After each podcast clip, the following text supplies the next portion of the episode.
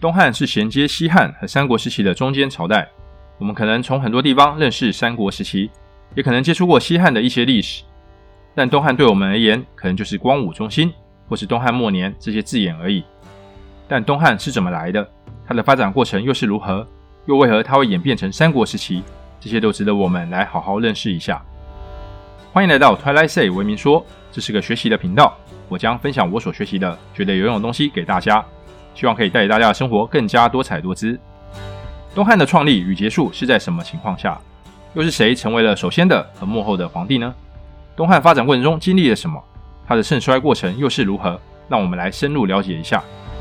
上回提到，王莽废奴子衣，西汉结束，新朝开始。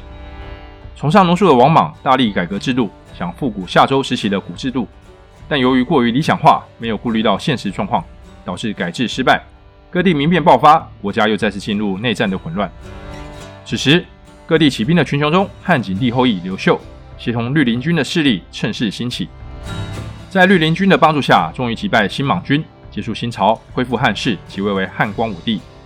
但由于旧都长安经过战乱已十分破败，于是改定都于东边的洛阳，并恢复旧名洛阳。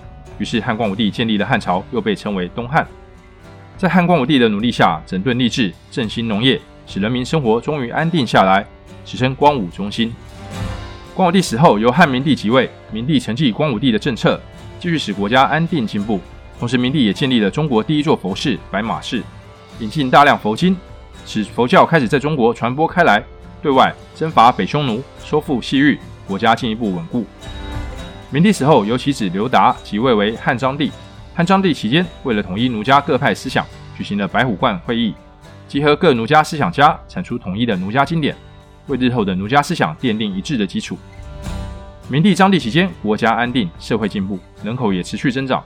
这段期间是东汉的黄金时代，史称明章之治。但章帝期间开始大力重用外戚，导致外戚参政日多，为日后东汉的败亡留下伏笔。章帝死后，由十岁的和帝即位，政权由养母窦太后执掌，窦氏七族开始在朝堂扩张势力。这样的状态一直到汉和帝亲政，并联合宦官铲除窦氏势力后才解除。汉和帝励精图治，国家持续成长，史称这个时期为永元之隆。但和帝联合宦官铲除外戚势力，却也造就了一批以宦官为主的政治力量开始介入东汉政局。和帝死后，三个月大的刘荣即位为汉商帝，政权又落入外戚手中。八个月后，一岁多的刘荣过世，在外戚势力扶持下，刘荣的堂哥刘祜即位为汉安帝。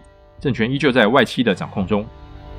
安帝亲政后，虽然消灭了邓氏外戚，但却还有其他外戚势力介入，东汉王朝与外戚势力已密不可分。东汉王朝也因此开始走入下坡。安帝死后，由颜氏七族扶持的刘义即位，当了两百多日的皇帝后，就因病去世。此时，宦官势力介入，消灭颜氏七族，扶持汉顺帝即位。但汉顺帝并没有管控外戚势力，导致另一个外戚梁氏持续掌控朝廷。接下来的汉冲帝、汉直帝都是梁氏的傀儡，甚至汉直帝只是因一句对梁氏的怨言就被梁氏毒死。汉朝外戚乱政之严重，可见一斑。汉桓帝在汉直帝死后即位，他联合宦官消灭了梁氏。因为宦官在此事件中立有大功，汉桓帝给十三位和他一起起事的宦官封侯，导致宦官开始成为东汉朝廷的主要政治势力。宦官的主政展现了比外戚主政更加严重的贪腐，他们的贪腐引起士大夫的不满。士大夫联合外戚一起对抗宦官势力，导致发生了两次党锢之祸，逼迫大量文官免职驱除。宦官基本上已成东汉晚期的主要掌权者。这种情况到汉灵帝时更加变本加厉。汉灵帝贪好女色，不理朝政，将国家大事完全交给宦官治理。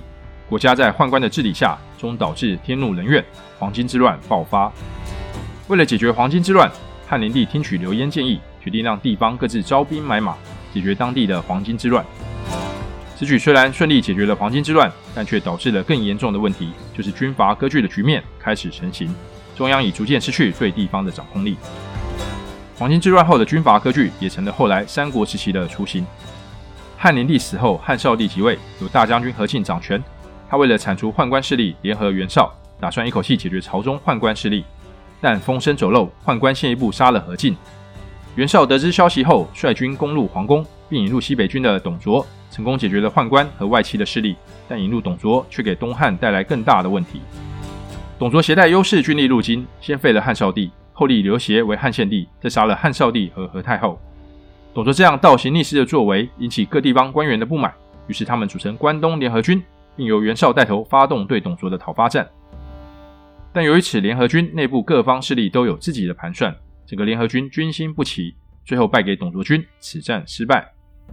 但此战也引起董卓警惕，决定携带献帝迁都长安，同时也把洛阳烧了。此战过后，各地军阀更加积极扩张兵力，三国初期的群雄割据局面更具雏形。而后，大臣王允联合吕布谋杀了董卓，才使东汉朝廷暂时恢复权威。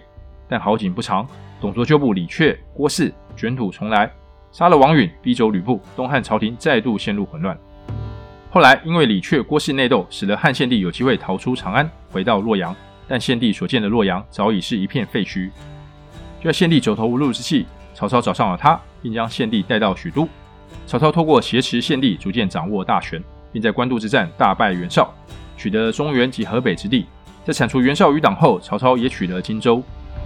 就在曹操平定北方势力，站稳脚跟。准备挥兵南下攻取南方势力的时候，但却在赤壁之战中败给孙权和刘备联军。此战之后，曹操再无机会南攻，三国局面正式成型。曹操死后传位给儿子曹丕，同年曹丕逼迫献帝禅让给他，东汉至此结束。东汉从汉光武帝恢复汉室至汉献帝被逼退位，历时一百九十五年。纵观整个东汉历史，特别是章帝之后，我们看到的是年幼皇帝被外戚控制。新政后的皇帝在联合宦官夺权，这样的剧码一直重复着，直到国破家亡。特别是在汉灵帝时期，宦官主政下，国家治理混乱，终导致民变，黄巾之乱爆发。虽采取放权地方的做法，让各地官员自行募兵讨伐，并顺利解决黄巾之乱，但从那之后，军阀再也不受中央控制，直到国家灭亡。东汉政府从那之后几乎已名存实亡。虽然从那之后造就了脍炙人口的三国时期，但就百姓而言，长期的战乱带来的不是安定繁荣的生活，而是颠沛流离。这段混乱的日子，不止影响着东汉末年，更是延续到三国、魏晋南北朝，直到隋文帝杨坚统一中国后，日子才逐渐变得有序。这样混乱的日子持续了三百多年。以上是今天的分享，谢谢大家的观看，欢迎按赞、订阅、分享及打开小铃铛。